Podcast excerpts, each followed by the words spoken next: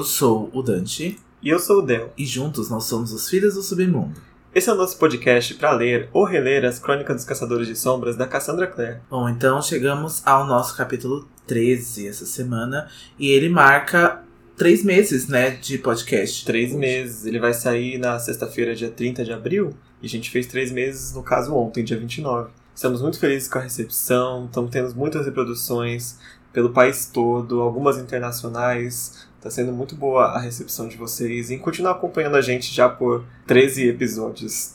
É, eu fico muito abismado porque a gente sempre espera que a gente vai ser ouvido, né, pelo Brasil todo, mas é, é muito incrível, né, ver que vários estados daqui do Brasil, países como Estados Unidos, Paraguai, Alemanha, Portugal, é, é incrível, assim, é sublime, assim, sabe? É, é muito difícil de medir o tamanho disso tudo, né? O, o, tamanho do alcance que a gente pode chegar. É, a gente quer uma manifestação de vocês. Vão lá na rede social, fala de onde vocês são, de onde estão ouvindo a gente. Porque a gente tem uma localização muito mais ou menos assim que aparece para nós, né? Tem, a gente sabe tem bastante gente de São Paulo, mas a gente quer saber de onde você é. Vá no nosso Instagram, arroba Filhos do Submundo, ou no nosso Twitter, arroba Submundo. E comentem lá nos posts do episódio, ou algum post de coach que vocês gostaram, de onde vocês são. E também não deixem de contar para os amigos sobre o nosso podcast. É muito importante então que vocês espalhem a palavra para as outras pessoas, mais pessoas conhecerem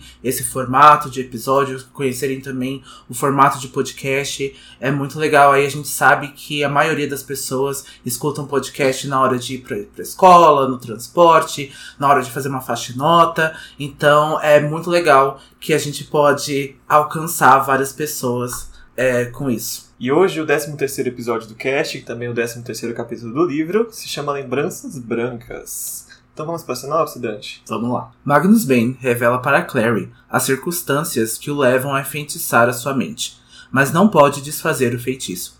Enquanto isso, na festa, Simon toma uma bebida feérica e se transforma em um rato, para desespero do grupo. Sem poder trazê-lo de volta, os caçadores de sombras voltam para casa. Mas Claire percebe que Simon, o rato, foi roubado de sua mochila, o que os leva para um conflito com os filhos da noite no Hotel do Morte. Que festa animada, hein? Muito animada. Era o que a gente já estava esperando da festa do Magnus Bane, já desde o episódio passado, né? Pois é. E o capítulo anterior tinha terminado com Magnus contando que a própria Jocelyn havia encomendado esse feitiço de memória pro Magnus. E a Clary pergunta, meio que não acreditando assim, mas dentro dela já é descrito que ela duvida até da própria dúvida. Porque depois de tudo que ela ouviu sobre a mãe até então, ela já praticamente já sabia, sabe? O Magnus só contou uma coisa que ela já estava sentindo, que era a verdade, que a mãe dela tinha feito isso com ela. Né? E por mais que a gente já vem falando então dos sentimentos, né, da Clary a respeito das memórias e o que ela acha sobre a Jocelyn. Um outro ponto bastante interessante e pertinente que apareceu nesse capítulo foi quando eles questionam se o Magnus agiu pela própria lei, né? Agiu pelo próprio pacto ao tirar as memórias da Clary, né? Como o Magnus não responde, é aquele, né? silêncio ali constrangedor, a gente acha que sim, o Magnus então infringiu leis, né, para tirar isso, mas pedido pela própria Jocelyn. Sim, foi algo bastante né, ilegal. A Jocelyn já era uma fugitiva, né? Pela lei ele já era, já estava não abrigando, mas sabia do conhecimento de uma fugitiva e não falou nada. Mas a gente vê nesse capítulo que ele inicialmente tem esse, esse comportamento que a maioria dos submundanos até agora tiveram, de não é, não atrapalhar a Clave, mas também não ajudar, a menos que seja o último caso, sabe? Ele não deve nada para ela. Sim, o Magnus até fala, né, que ele fez o que ele foi pago para fazer. Uhum. Então ele não fez questionamentos nenhum, assim. Então a gente até vê aí uma resistência do próprio Magnus. Eu não lembrava disso, né? Que o Magnus tinha essa, essa própria resistência ali com eles de ser um, um ser do submundo. Né? Então a gente não. Eu não lembrava que o Magnus então tinha aí esse comportamento no começo dos livros. É, a gente tá tão acostumado do Magnus tão próximo, né, aos caçadores que a gente esquece que ele passou um grande período afastado tá, dos caçadores de sombras. E depois, lá, questão de livro 5, livro 6, a gente vê, vê com bem mais detalhes a ocasião que ele pôs o feitiço pela primeira vez e que outros personagens influenciaram ele a tomar essa decisão junto com a Jocelyn. Mas inicialmente é isso, as motivações deles eram essas: a Jocelyn por proteção e ele por estar ali fazendo um trabalho para alguém que ele achou que estava precisando. E aqui já é contado que o Magnus viu a Clary pela primeira vez quando ela tinha dois anos de idade, né? Então a Jocelyn foi até o Magnus muito cedo ali e é até dito, né, que a Clary tacou o terror ali no apartamento dele, puxou o rabo do gato, fez uma bagunça ali imensa, né, no apartamento do Magnus. E a Jocelyn conta, né, que esperava que a Clary tivesse nascido com um olho interno cego, né, mas que a Clary havia visto uma fada naquela tarde. E essa cena a gente lembra que a gente viu lá no capítulo Cidade dos Ossos, né? O irmão Jeremiah acessou as memórias da Clary e ele viu a Clary agarrando, né, uma pequena fada. Então acho que foi ali no mesmo dia que a Jocelyn já levou a Clary, né? Então a Jocelyn esperava que a Clary tivesse nascido então com a visão cega, porque alguns caçadores de sombras precisam ser treinados. Todos eles nascem já com a visão, né, de nascença, mas que alguns têm aí uma visão mais aguçada, né? Não precisa de tanto treinamento assim. Caso a Clary é uma desses, né, dessas pessoas, né? Ela já não precisava de tanto treinamento assim, mas que alguns caçadores de sombras precisam. É, inclusive tem a runa que facilita isso, que é a runa da vidência, né? Super conhecida, a runa que fica na mão na mão principal. E a Claire nem tinha isso e já tinha um dom muito elevado. Então ela tem uma visão bem diferente mesmo com outros caçadores de sombras. E quando a Jocelyn chegou para encontrar o Magnus, ela queria que ele cegasse ela totalmente da visão. E o Magnus explicou que se ele fizesse isso, ele podia deixar a Clary com sequelas severas mentais. Ela poderia até ficar louca. E a Jocelyn perguntou se haveria então um outro jeito, algo que ele pudesse fazer para que ela não enxergasse mais essas coisas. E aí a gente descobre exatamente o que é esse feitiço. Não é que ela não veja as, os seres do submundo e as coisas que é além né, deste mundo, mas ela vê e esquece quase que imediatamente. Então é um feitiço que vai meio que esbranquiçando a memória dela, até o nome do capítulo, né, Lembranças Brancas, para que ela veja e esqueça. E o único porém desse feitiço é que ele tem que ser reaplicado a cada dois anos. Então o Magnus foi acompanhando a Clary crescendo dos 2, 4, 6, e agora, com 16, teria mais uma reaplicação desse feitiço. Só que, como ela não teve, agora ela está cada vez mais enxergando e lembrando de ter enxergado as coisas do submundo. Tanto que o Magnus foi até o apartamento, né, da Clary e da Jocelyn lá nos primeiros capítulos, né, a Clary até vê ele saindo do apartamento da Madame Doroteia, porque a Madame Doroteia, então, é uma das pessoas que possui, né, um portal ali dentro do apartamento, né, uma das únicas pessoas que possui esse portal. E a gente vê o Magnus ali, o Magnus até iria lá então para reforçar esse feitiço, mas a Clary tinha saído, né? Então a mãe falou que teria que esperar a Clary voltar para que aplicasse de novo, né? Essa feitiçaria. É o que a gente fala de novo, aquele momento e se, né? Por pouquíssima coisa, a Clary não tem o feitiço reaplicado e a gente ia ter uma outra história. Porque ia acontecer os eventos com a Jocelyn com a Clary totalmente cega as coisas que ela precisava ver, né? Sim. E aqui, outro sinal da, desse dom natural que a Clary tem é que o Magnus comenta que assim que ele viu ela, ele reconheceu ela, ele colocou um feitiço de muito forte para que ela não lembrasse de ter visto ele. E mesmo assim, ela lembra-se de ter visto pelo menos o que ela achou que era um gato. Né? Ela viu os olhos de gato do Magnus e a mente dela explicou para ela que ela tinha visto um gato. Mas nem o feitiço do Magnus conseguiu impedir a Claire de se lembrar de ter visto ele. É, a, a, mente dela até tenta ali dar uma desculpa que era o gato da Madame Doroteia, né? Mas ela lembra logo imediatamente que a Madame Doroteia não tem gato. Então, assim, por mais que o feitiço do Magnus fosse forte, como Del disse, a visão da Clary natural é muito forte, né? Então ela já viu ali a presença do Magnus sem ao menos conhecê-lo antes. E agora a Clary pergunta se caso o Magnus retirasse o feitiço dela nesse momento, ela se lembraria das coisas que ela esqueceu. E ele falou que ele não pode mais retirar esse feitiço. O Jace até dá uma, uma ameaçada assim, de novo usando o nome da clave, só que o Magnus perde a paciência com ele, fala que não gosta que digam o que fazer. Ele até chama o Jace de caçadorzinho de sombras. O Jace odeia ser chamado de Inus, apesar que ele chamou a Claire de menininha há um tempo atrás. Só que o Magnus fala que o feitiço é muito complicado de ser removido. E seria, de novo, muito perigoso. Não vale a pena a, correr esse risco para talvez nem recuperar as memórias, porque eles não sabem nem se quando o feitiço passar o efeito, se as memórias vão voltar ou não. Então ele fala que o melhor a se fazer agora, já que ela não reaplicou o feitiço de novo, é esperar, porque ele vai acabar assumindo sozinho de uma vez por todas. Então, pelo menos daqui em diante, ela vai começar a se lembrar das coisas que ela precisa lembrar. É, o que não acho que não é uma opção viável, né, para Clary, porque ela tá realmente aí bastante traumatizada, ela precisa, né, das memórias dela, é algo totalmente pessoal e até pode ajudar, né, no caso da mãe dela, né? Sim. A mãe dela ainda tá sequestrada, a mãe dela ainda tá nas, nas mãos dos Valentim. E ela quer encontrar o cálice mortal, né, porque ela acha que ela pode ter visto com a mãe dela.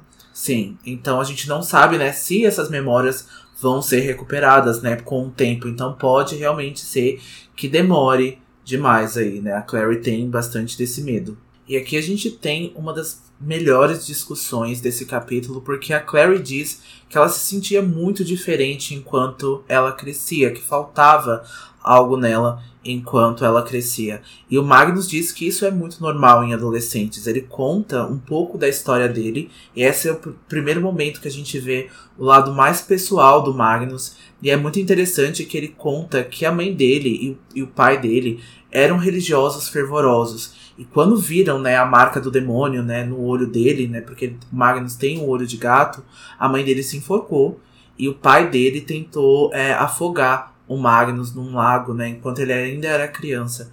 E depois ele foi pedir abrigo, né, para os padres. Ele ficou ali um tempo, né, é, acreditamos aí dentro de uma igreja. E ele sentia muito ódio de si mesmo nessa época, né? Ele sentia muita raiva por ter ser só parte humano, né? Por ter só aí uma descendência pequena de humanos. Isso, ele tá mostrando para Clary que esse sentimento de ser diferente ele também sentiu. Né? No caso dele, até é mais extremo do que a Clary, mas é algo que todo adolescente sente em um momento ou outro. Né? Eu sou diferente, eu não me encaixo, tá faltando alguma coisa. E de fato está, né? Tá faltando terminar de crescer, talvez. E nem quando a gente é adulto a gente se sente essa completude. E lembrando que essa história que o Magnus conta da, do crescimento dele, o Magnus nasceu no início de 1600 e qualquer coisa. Então é bem essa época de Idade Média mesmo que você ser relacionado à feitiçaria ou né, os olhos de demônio, como os pais deles acharam, os pais dele acharam, é bastante severo, né? É, o Magnus nasceu na Batávia, né, antiga Batávia, que hoje é a Indonésia, e aí no, por volta dos anos 1600, então já por ter aí pais né, religiosos e fervorosos, a gente sabe o quanto isso foi né, é, traumático pro, pro Magnus e o quanto essa história é muito difícil desde o início, assim, sabe? O Magnus também é, tem aí uma das histórias mais tristes, né, que a gente conhece dos Caçadores de Sombras e o Magnus é uma pessoa que sente muito, né? Apesar de não parecer nesse capítulo, eu acho que o Magnus é aí um, um dos caras que tem o maior coração que a gente vê nesses livros, então a gente sabe que isso importa muito para ele. Com certeza. E só uma, uma observação, a, também foi bastante complicado para a mãe dele, né? Porque a gente sabe como que os feiticeiros são gerados, eu não sei o quanto a mãe dele sabia ou descobriu depois, mas para ela, ela teve uma cria do demônio, né? Que de fato ela teve uma cria de um demônio. Então, para uma pessoa extremamente religiosa naquela época, pode ter sido o maior fator que levou ao posterior suicídio dela. Né? Sim, porque a paternidade do Magnus é, não é dita é, agora, né? É algo que vem aí de acordo com os livros e é uma paternidade super importante, né? A gente não sabe aí como que o Magnus foi gerado, né? Então é uma história bem grande, é uma das maiores histórias que a gente tem, né? Porque o Magnus ele se torna realmente é, um protagonista muito importante conforme a história vai avançando. Depois que o Magnus conta essa história, eles ficam naquele silêncio bem constrangedor, assim, bem, bem tenso. E quem quebra esse silêncio é o Alec, para surpresa da Clary. E já no capítulo passado a gente começou a ver uma conexãozinha do Alec com o Magnus, mas agora é ainda maior. A gente vê um Alec é, se impondo mais, falando mais e querendo entrar em assuntos mais, mais detalhes, né, com outra pessoa que não fosse o Diz e a Isabelle. É bem, é bem interessante. E é o Alec que fala que ele não pode mudar a forma como ele nasceu. Só que o Magnus conta que ele já superou isso, já faz muito tempo. Ele só estava contando isso para dizer para Clary que ser diferente não quer dizer ser melhor ou ser pior. E para ela entender que a mãe dela só quis proteger ela. Então ela teve as melhores das intenções. E antes de a gente prosseguir, né, é, então, para um, um fato importante do capítulo, eu gostaria de falar um pouquinho dessa imposição que o Alec teve agora é, com o Magnus, porque eu acho que o Alex se sente muito diferente aí nesse universo, né, por ser é, gay então ele tá de uma forma reclusa, né? A Isabela explica que os caçadores de sombras, né, não enxergam muito essa condição do Alec, né? Prefere então esconder. Eu acho que o Alec teve aí um significado para ele bem grande, assim. Ele quis dizer que ele entende porque, né, é, ele deve estar tá conflituoso também com a sua sexualidade, né, nesse momento. Então eu gostei bastante que tava ali nas entrelinhas e adicionou aí um pouquinho mais de perspectiva do Alec. Exatamente. O discurso do Magnus ele se encaixa com qualquer diferença, né? E o, o Alec com certeza se sente diferente. Só que a Clary, ela disse que ela não se importa tanto em ser diferente ou não agora, mas o problema dela é que ela não sabe quem ela é de verdade. Depois de tantas mentiras e tantas coisas, agora né, literalmente esquecidas da mente dela, ela perdeu a essência de quem ela é. E o Magnus decide dar, mostrar para ela uma coisa que se conecta muito com quem a Clary é de verdade, né? Além de ser a Clary Frey, ele vai dar um presente que mostra quem é a Clary Fairchild, a Clary Caçadora de Sombras, que ela vai se tornar ou já, já está se tornando. Então ele vai na estante dele e pega uma cópia do livro Grey, que é o livro talvez mais importante que os Caçadores de Sombras têm, e o Magnus, por acaso, tem uma cópia. Por ser o alto feiticeiro de, do Brooklyn, né, ele tem, tem um direito, mas ele conseguiu uma cópia dessa. Né? Grey é uma abreviação da palavra Greymare, que significa magia e sabedoria oculta. E nele há uma cópia de cada símbolo escrito pelo anjo Raziel no pacto original. Não existem muitas cópias, então né, a gente até começa a a questionar, né, de onde o Magnus então tem essa cópia, porque esse livro é feito pelos Irmãos do Silêncio, né? Então aí só os Irmãos do Silêncio podem fazer esse livro porque eles têm aí uma capacidade maior de não queimar as páginas, né? E a gente até explicou também no, no capítulo que a gente fala mais sobre os Irmãos do Silêncio, que eles têm até uma versão própria do livro Grey, que os símbolos que os Irmãos do Silêncio usa, os Caçadores de Sombras normais não podem usar, né? Exatamente, é muito difícil você simplesmente pegar e marcar, fazer uma marca num papel, porque alguns símbolos são muito poderosos. Então até um papel tem que ser especial, e a pessoa que escreve tem que ser especial. Por isso é, são muitas raras as cópias do livro Grey. Mas ele é basicamente isso, é um grande dicionário, digamos assim, com todas as runas e todas as marcas que os caçadores de sombras podem utilizar. E mesmo assim, até a gente vai ver com a Clary agora, que a leitura desse livro não é nada fácil. Você não pode sair folheando ele como se fosse um dicionário de palavras, né?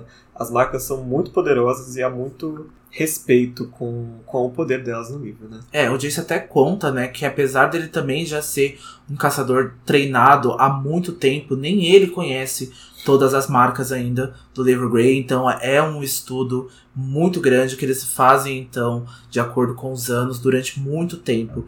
Então ela não pode ler assim igual o Del falou, né? Não pode então folhear aí como se fosse um dicionário. E a gente tem aí uma pequena versão aí, vai do livro Grey, que é o Codex dos Caçadores de Sombras, né? A gente também tem vários dos símbolos lá, então a gente pode aí é, ver figuramente, né, como que a Cassandra pensou nesses símbolos, né, que estão tatuados aí nos Caçadores de Sombras, então é bem legal essa parte do livro que mostra as runas. É, eu gosto bastante dessa parte também.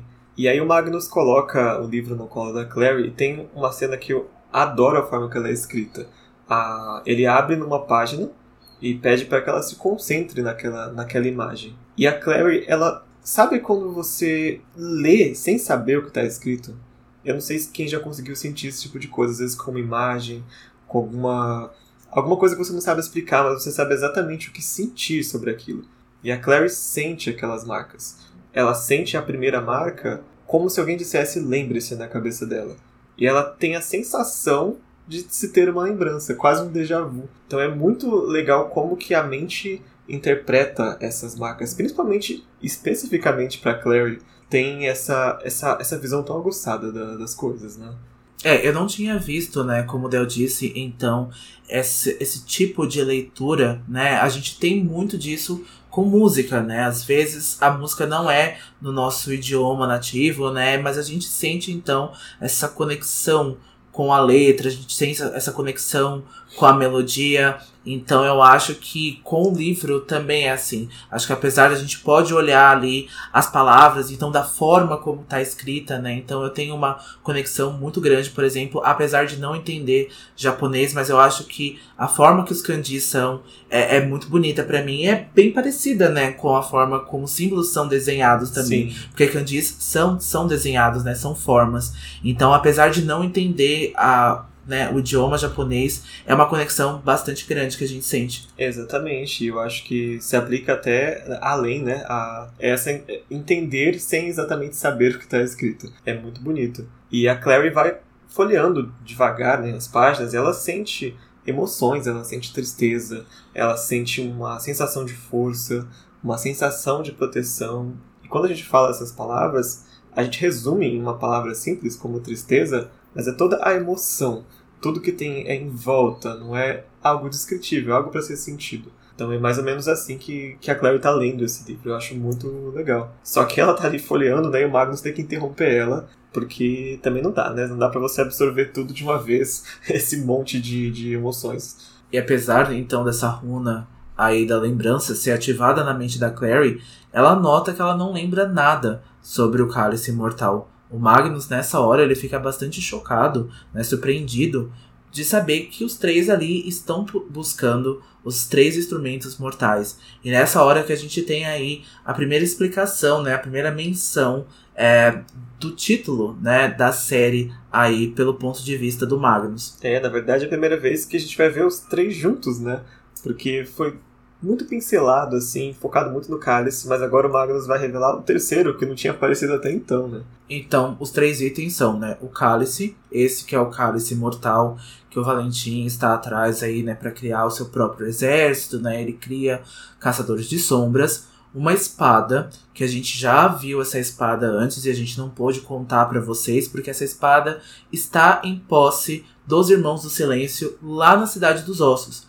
Né? Então tá ali é descrito que tá acho que atrás de uma mesa, né, numa parede ali. Fica na sala do conselho, né, onde seria a sala do trono, entre aspas, do Cidade do Silêncio, né? Sim. Então tá lá, tá em posse, né, dos Irmãos do Silêncio. Tem aí uma mitologia para espada, mas como ainda não foi mencionado, a gente não vai contar nesse episódio, então a gente volta aí a falar da espada quando, né, a Cassandra então dizer. E o último instrumento mortal é o espelho também perdido, né? A gente não tem aí ideia de onde está o espelho. É, e a clave também não tem. O Cálice sabe que está perdido desde que o Valentim supostamente morreu. Né? Mas o espelho, o Alec até comenta que faz tempo que ninguém sabe a localização do espelho. Então os instrumentos, pelo menos dois, estão perdidos por aí.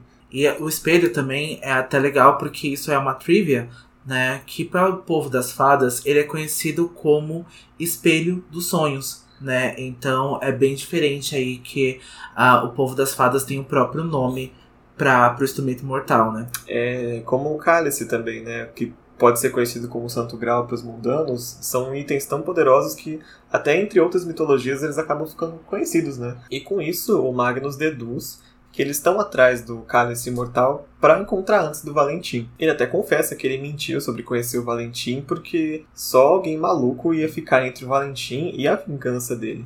E os meninos perguntam como ele sabe que o Valentim está atrás de vingança, né? Ele, como conheceu o Valentim pessoalmente, ele acha que não é alguém que seja capaz de aceitar uma derrota com elegância. E o Magnus revela que ele estava presente pessoalmente na, no momento da ascensão do ciclo, há 15 anos atrás e como eles foram atacados, né, os membros do submundo, naquela ocasião ele acabou matando vários caçadores de sombras também. E aqui tem uma, uma, uma, lição bem interessante que ele dá, porque o Jace fala que não era do grupo deles que ele matou pessoas, né? E o, o Magnus corrige, fala que enquanto ele insistir em repudiar aquilo que é diferente entre os caçadores de sombras, eles nunca vão aprender com os próprios erros. Então, enquanto você não reconhecer que até o Valentim também é um caçador de sombras, e pensa como caçador de sombras, você não consegue corrigir os caçadores que tenham pensamentos como o Valentim. Né? E há muito essa questão de, principalmente entre nós seres humanos também, de ah, aquele é o outro e eu nunca faria isso, meu grupo nunca faria isso, eu nunca seria um ladrão, nunca seria um assassino. Nunca se colocar como se você e ele não fossem humanos ou fossem da mesma categoria. É muito fácil de você julgar assim e não refletir os próprios erros em você, né? É muito pertinente essa discussão, porque o Rod fala isso, que o Valentim, até mesmo na juventude, ele não tinha a percepção de bom e mal assim tão certa, né? Então para ele ou era bom ou era mal. Então o Jace também tem muita similaridade com isso nessa hora, né? Então de, de tentar se separar ali, tentar negar, né? Nossa, ele era diferente, a gente é então superior a isso. Nós nunca faríamos algo assim. Quando a própria Marise, né, e o próprio Robert participaram também do ciclo, né, por, por um ideal muito que começou muito bom, né? Que começou muito bem. Então a gente sabe que o Valentim, a gente já né, sempre está enfatizando isso do Valentim, o quanto ele é, é inteligente, o quanto ele é astuto, o quanto ele é manipulador. Então, assim, ele pode levar pessoas a crenças muito fortes, né? Ele pode levar, então, a ser acreditado muito fortemente. Então, Valentim é um líder. Então, eu acho que o Magnus tem uma razão muito grande nessa hora de tentar não ficar, né, entre o Valentim e a sua própria vingança para sua própria segurança. Porque a gente vai ver mais pra frente, né, dá então pra gente assumir que o Valentim, então, tem muitas coisas planejadas e a forma como ele, né, realiza isso é, é, é, tenebrosa, sabe? É terrível. Então eu acho que não dá pra, né, nessa hora, ter aí essa mente tão infantilizada desse jeito a respeito do Valentim. É. Né? Ele não é um cara bonito, ele não é romântico, ele não é né, um cara que tá com ciúmes. É, tem todas essas percepções, mas são todas de forma extremamente distorcidas. Então a gente está sempre enfatizando aqui. O Valentim é um ótimo vilão, ele é um dos meus personagens favoritos, mas em primeiro lugar, ele é um vilão. Ele é uma pessoa horrorosa. Exatamente. E aqui fica a, o questionamento que eu espero que o Jace tenha pensado nisso, né? Na hora de, quando Magnus disse isso pra ele, dele refletir em si próprio. E em quantas vezes eu agi, não como o Valentim, mas com os ideais dele. Quantas vezes eu menosprezei um membro do submundo, ou achei que eles eram menores. Não é com a mesma proporção, óbvio, violenta, mas o que o Magnus está tentando dizer é exatamente isso. Vocês e eles podem ser a mesma coisa. Então reflete em si mesmo para que não fique essa parede e você acha que você nunca vai fazer o que o Valentim fez. Talvez não, mas talvez você tenha ali uma semente que você possa corrigir ainda, né? É, o grande ensinamento disso tudo é que a gente não seja tão moralista, né? Não se coloque tanto assim a, acima da moral, né? E enxergue mais as coisas melhores. Isso, enxergar como falho, como qualquer pessoa. Sim. Nessa hora, o Alec nota que o Magnus não está nada surpreso com a notícia que o Valentim está vivo, né? Provavelmente o Magnus já soube isso muito tempo antes, né? Até então ser falado agora. O Magnus até comenta, né, que não ajudaria os meninos a encontrar o Cálice porque ele não se colocaria, né, entre a vingança do Valentim e o Cálice, né? E aí o, o Alec até questiona isso porque ele fala que essa é a única forma de criar outros caçadores de sombras que não, né, na, na forma tradicional ali. Magnus responde que isso não, se, não necessariamente seria ruim, né, porque muitas pessoas não gostam realmente de caçadores de sombras. E aí o, o Magnus agora fala, né, que se ele pudesse escolher entre a Clave e o Valentim, obviamente ele escolheria a Clave, mas que a Clave nunca fez nada para que merecesse a sua lealdade incondicional de novo temos um reflexo desse pensamento do submundo. Né? Enquanto eles são tratados como menos, eles vão tratar a clave como menos também. E impediria aqui uma parceria que seria muito, muito boa para já acabar com os planos do Valentim. Né? Mas que vai demorar, a, se acontecer, por causa dessa cisma que há entre eles, né? E com isso, o Magnus declara a conversa por encerrada e enxota todo mundo fora do quarto dele. Chega de discutir, bora de volta pra festa. Então, no caso, todo mundo era o Jace, o Alec e a Claire, porque a Isabelle e o Simon não acompanharam eles. E é nesse momento que eles sentem falta dos dois, né? Cadê? Eles procuram em volta, só que eles encontram só a Isabelle. Ela tá um pouco alterada ali, tá um pouco bêbada. E quando a Isabelle retorna, ela explica pro choque deles que o Simon virou um rato. a Claire ficou. Como é que é? e o Alec é o primeiro a se preocupar, de novo, com a clave, né? que, que a Clave vai achar deles terem trazido um, um mundano para uma festa de submundanos e ele acabou virando um rato no meio da festa. Nessa hora, a Clary fica louca, né? Ela até agarra o braço da, da, da Isabelle com força e culpa, né, a Isabelle por ter deixado o Simon abandonado ali naquele momento, né? Ela até, chama até a Isabelle de vaca nesse momento. E ela corre em direção ao bar, né? E vê que o Simon tá ali embaixo do bar. E o Simon, então, né, sobe na mão da Clary e ele entende ali tudo que a Clary tá dizendo, né, nesse momento. O Jason então tá fazendo ali, né, os comentários pertinentes dele ali, né, as piadinhas, recebe também um cala-boca muito bem dado da Clary, e a Clary pede então para que os meninos chamem o Magnus de volta, né, para que então ele coloque um feitiço para transformar o Simon em humano de volta. É, acho que agora é uma das primeiras grandes consequências de ficar carregando o Simon pra lá e pra cá, né? Por mais que a Claire esteja bastante irritada, não é muito sem razão que a Isabelle tinha que ter tomado conta. O Simon realmente não conhece uh, tanto aquele local como ela poderia conhecer, né? Sim, o Simon tava, né, deslumbrado e tal, então tava tentando impressionar a Isabelle, talvez, e a gente já sabe que as comidas das fadas são muito perigosas, né? O Jace diz isso pra, pra Clary lá no restaurante, né? Que não é para ela pegar nenhum prato de fada. E a gente sabe que isso é muito perigoso. Poderia ter matado o Simon, poderia ter acontecido uma coisa bem ruim. Então, né? Por, por ele ter experimentado isso. É, e, e, vai. e a Isabelle volta com o Magnus. A Clary tá furiosa com a Isabelle, tá furiosa com o Magnus também. E o Magnus fala que não tem por que ele fazer um feitiço agora, né? Porque já foi perigoso para ele ter recebido uma magia com a poção que ele tomou. E seria ainda mais, ele poderia ficar mais traumatizado se ele colocasse outra magia em cima do, do Simon. Então, como a mesma coisa que ele disse para ela sobre as lembranças, como é um feitiço passageiro, o mais seguro é esperar passar o efeito do que você tentar mexer com uma coisa que fique pior do que estava antes. Então, e outro motivo é que ela não tem condições de pagar pelo serviço do Magnus. Então, né, ele não deixa o lado ali de feiticeiro mercenário para trás para ajudar um mundano ratinho, né? Magnus muito indisposta nesse momento. Tipo, Totalmente. Tipo, não está disposta a nada, não tá ali, não quer gastar mana, não quer gastar nenhum feitiço de graça. Ele tá realmente só pensando no benefício, né? No plano odontológico dele que ele não tem. Então ele não tá prestando nenhum pro bono, não. Não, hoje não. e há agora uma comoção na festa do Magnus. E a gente vê então que os vampiros, que mais motos foram alteradas pelo Jace lá com a água benta lá no, no episódio passado. E os vampiros estão doidos também. Estão culpando aí, né, quem é que pode ser, se é lobisomem, quem é que foi que fez isso. E então, assim, tem uma grande comoção. O Magnus precisa de novo aí controlar, né, a loucura da sua festa. E nessa hora, o Alec então sugere para que a Clary coloque o Simon na mochila, né? Porque então, pra, de uma forma para proteger ele ali desses vampiros doidos aí. E a Claire até se desculpa, né, é, pelo Simon, por, né, por ele ter se transformado em rato, por tá colocando ele na mochila. E ela fala que se sente culpada, né, do Simon tá lá. E o Jace fala que ele, a, Simon não tá por ali pela Clary, né, ele tá pela Isabelle. Hum, é, talvez não só por ela, né.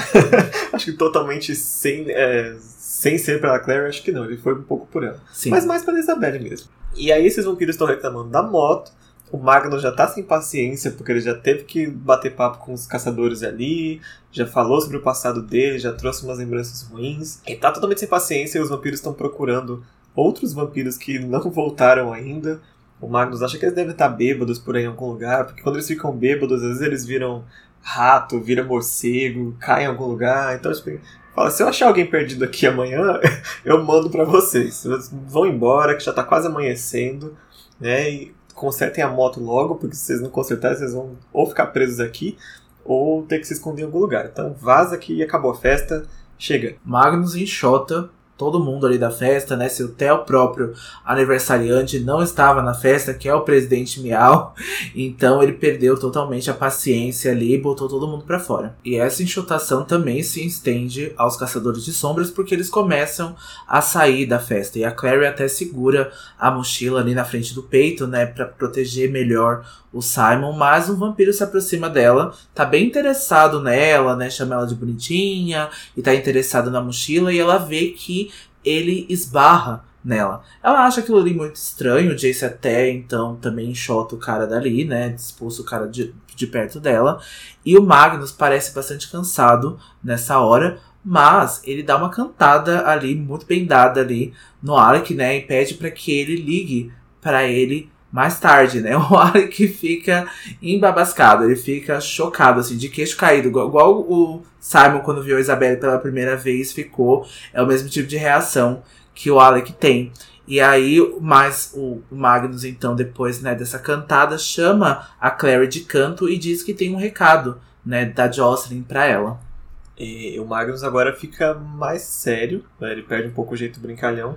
Porque ele fala que conheceu a Jocelyn do jeito que a Clary não conhecia. Não no sentido de ser amigo dela, mas ele viu a Jocelyn caçadora de sombras e a, a Clary nunca viu. Então ele conhece um pouco mais. E ela fez de tudo para manter a Clary longe do mundo que ela odiava. Então ele pede para que ela não desperdice o sacrifício que a mãe dela fez e está fazendo por ela, arriscando a vida sem necessidade. É algo que a Clary faz com muita frequência nos livros daqui para frente, né? E a Clary fala que ela precisa salvar a mãe dela, porque ela é a única que ainda se importa com a mãe dela nesse momento. E o Magnus corrige ela, ele fala que não, ela não é a única pessoa que se importa com a Jocelyn, então ela não tem que é, fazer a, muito além no sentido de arriscar a própria vida e desperdiçar o sacrifício que a mãe dela fez. E mais uma coisa, para ela ter em mente que quando a Jocelyn se escondeu do mundo das sombras, não era dos seres do submundo, não era dos vampiros, não era dos feiticeiros. Ela estava se escondendo da própria Clave. Então, para ela tomar muito cuidado também com os outros caçadores de sombras. Um segundo aviso é que os caçadores de sombras, isso inclui para ele também os caçadores do instituto, para ela ficar mais esperta, né? Ficar mais atenta dos porquê a mãe dela fez o que fez. Não é, não é tão simples quanto, né, Valentim malzinho e a Clave boazinha e os submundanos malzinhos, né? Esse é o segundo conselho que o Magnus dá, é para enxergar o mundo de uma forma mais cinza, né? Então isso é muito interessante, isso é realmente muito necessário. Eu gosto muito desses momentos que o, que o Magnus tem, né? E a gente lembra que a Jocelyn realmente estava escondida lá no santuário, lá com a Madame Doroteia. Então, assim, a gente sabe que ela, tá, ela fugiu durante 15 anos dos Caçadores de Sombras, né? Então é algo assim para realmente prestar atenção. E ao se reencontrar ali com os meninos, né, porque a Clary desce depois, ela vê que a Isabelle tá chorando e conversando com o Alec. E ela fica bastante irritada nessa hora, porque ela acha que a Isabelle não conhecia o Simon bem o suficiente, né, pra estar tá chorando ali, mas a Isabelle se sente bastante comovida e ela se sente bastante culpada. O Jace chega até do lado da Clary nesse momento, né, mas ele tá bastante quietinho. O Alec e a Isabelle andam na frente ali. E o Alec tá conversando também com, com a Isabelle, né? Falando para que ela não se sinta tão culpada por causa do Simon, porque ela mal conhecia. E a Isabelle até tenta ali voltar pro assunto ali do Magnus nessa hora, né? Diz que se ele vai ligar ou não pro, pro Magnus e que ele deveria ligar, porque eles poderiam ser amigos. O Alec até tenta disfarçar ali, né? Mas sem sucesso. Porque o Alec ficou bastante ali é, tocado, né, por essa, por essa cena, assim. Então, será que vem aí? Será que esse encontro rola ou não rola? É, será que rola uma trilogia por aí? Não sei. e aí a Clary vai olhar na mochila para ver como tá o Simon e ela vê que a mochila tá aberta. E a Clary lembra, e eu acho que se você mora em São Paulo, eu já passei por isso, tomar uma trombada no metrô e perder o celular. Essa é a sensação. Eu já passei por isso e a Claire acabou de passar por isso. Tomou uma trombada e perdeu um rato. ela fica desesperada. Ela não percebe até esse momento que foi isso que aconteceu. Ela acha que ele pode ter escapado pela mochila, tal. Mas depois que você olha o capítulo, foi claramente isso que aconteceu. O vampirinho lá roubou o rato da Claire da mochila. E o Jace pede para os meninos, no caso o Alec e a Isabelina, na frente que ele vai voltar com a Clary lá pro apartamento do Magnus para tentar encontrar é, se o Simon ficou por lá ou alguma pista de, do que aconteceu com ele.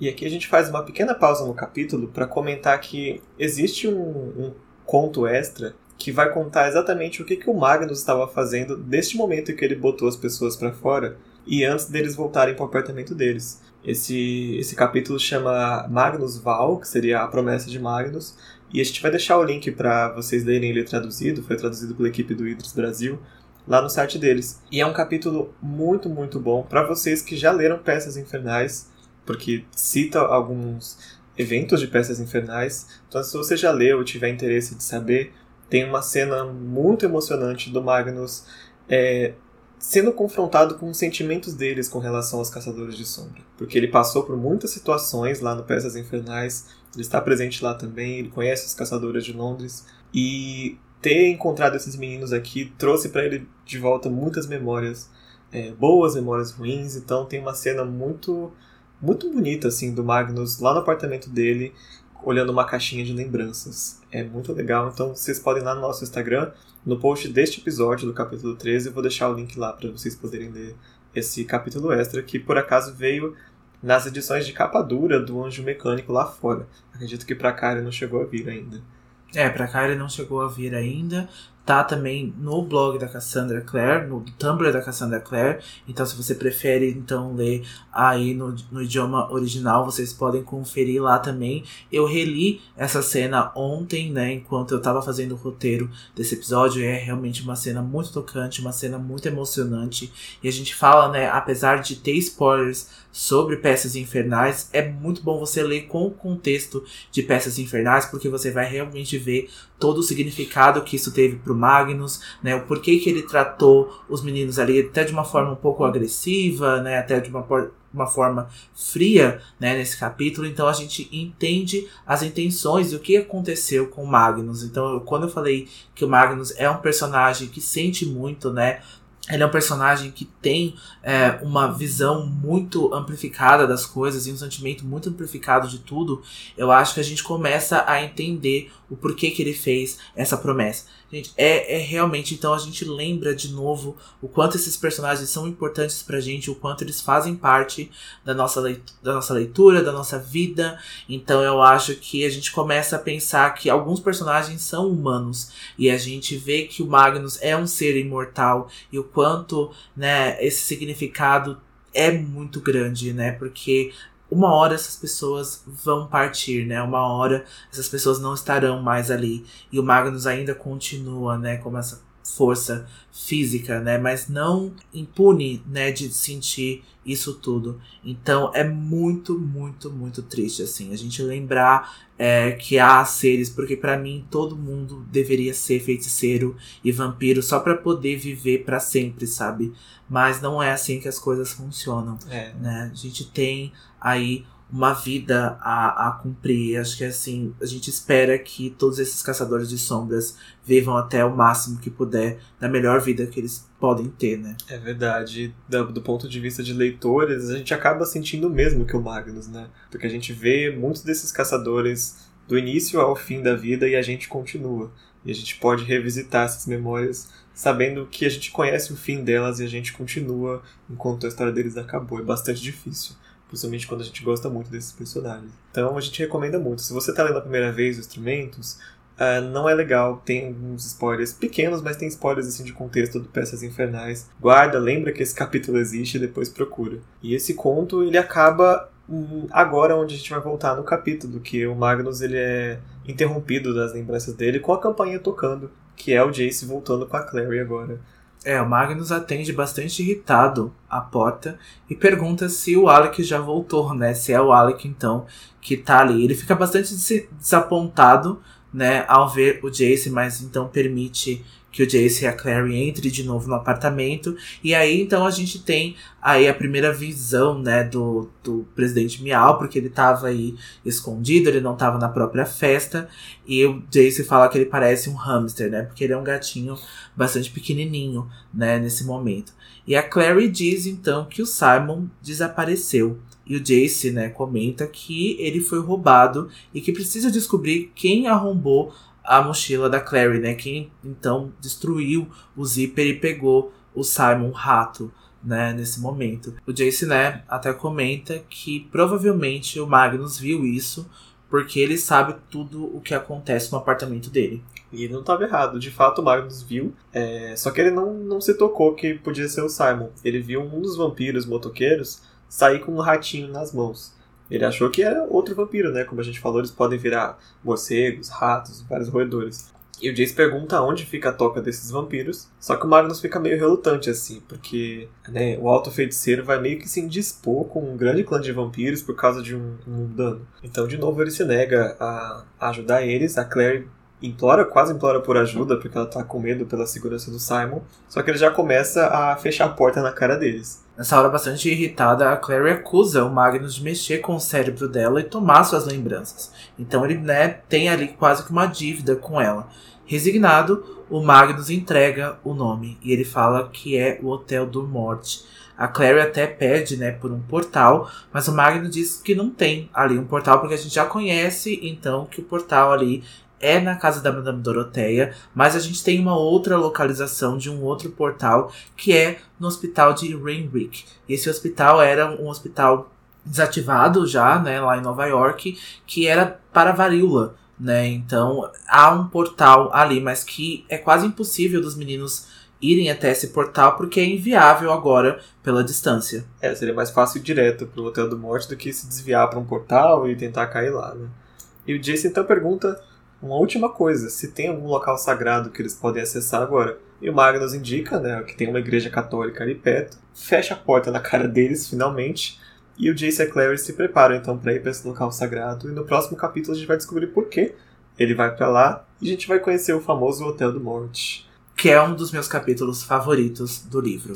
Eu realmente amo demais esse capítulo. As adaptações também, principalmente a adaptação cinematográfica fez uma cena do Hotel do Morte muito boa. É uma cena de ação muito bem feita, muito bem coreografada é, do filme. Eu gosto muito dessa cena. Eu acho que eles conseguiram transferir tudo que estava pensando ali, tudo que foi escrito pela Cassandra. É, então na semana que vem a gente vai se aprofundar bastante na mitologia dos vampiros aqui no universo dos caçadores. Vocês que gostam de vampiros, aí os antigos fãs de Crepúsculo se preparem para os vampiros. É os momentos crepusculetes. Os momentos.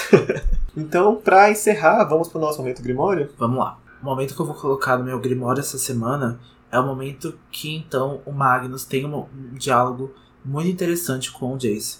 O Jace fala assim: Membros do ciclo, disse Jace rapidamente, não nossos. Se você insiste em repudiar aquilo que é disforme sobre o que vocês fazem, afirmou Magnus, ainda olhando para Alec, nunca aprenderá com os próprios erros. Fica aí a lição. Aliás, esse é o coach que a gente postou nessa semana no nosso Instagram. Se vocês quiserem uma imagenzinha bonitinha com essa frase, tá lá também. E no meu grimório eu vou colocar o momento que a Clary sente a runa da lembrança. Lembre-se, se o símbolo fosse uma palavra, teria sido essa. Mas havia mais significado naquilo do que em qualquer palavra que ela pudesse imaginar. Era a primeira lembrança de uma criança, de luz atravessando as barras de um berço, o cheiro da chuva e das ruas da cidade, a dor de uma perda não esquecida, a picada de uma humilhação lembrada e o esquecimento cruel da velha idade. Quando lembranças mais antigas se destacam com precisão clara e agonizante, e os incidentes mais próximos ficam perdidos, além de qualquer possibilidade de recordação. Muito poético. Muito poético. Eu não sei como ela conseguiu descrever em palavras essa sensação, mas foi muito bonito. E antes da gente terminar, vamos só lembrar vocês para seguirem a gente nas nossas redes sociais, no nosso Instagram, arroba Filhos do Submundo, e no nosso Twitter, arroba Filhos Submundo. Se vocês ouvem a gente pelo Spotify, não esqueçam de seguir lá também, porque vai aparecer no feed de vocês quando tiver um episódio novo. Então não vão perder, porque às vezes eu anuncio um pouquinho mais tarde aqui no Instagram, mas na hora do Spotify vocês já sabem que tem episódio novo. E também no iTunes você pode então classificar os nossos episódios, classificar o nosso podcast. Por favor, nos classifiquem, dê boas estrelas. Eu estou pedindo, estou me humilhando aqui agora, então nos dê boas classificações. Isso, não faça que nem o Magnus, fecha a porta na nossa cara. então a gente volta na semana que vem, então, com o capítulo Hotel do Morte. Exatamente. Então, até semana que vem e não se esqueça: todas, todas as histórias, histórias são verdadeiras. verdadeiras. Tchau. Tchau.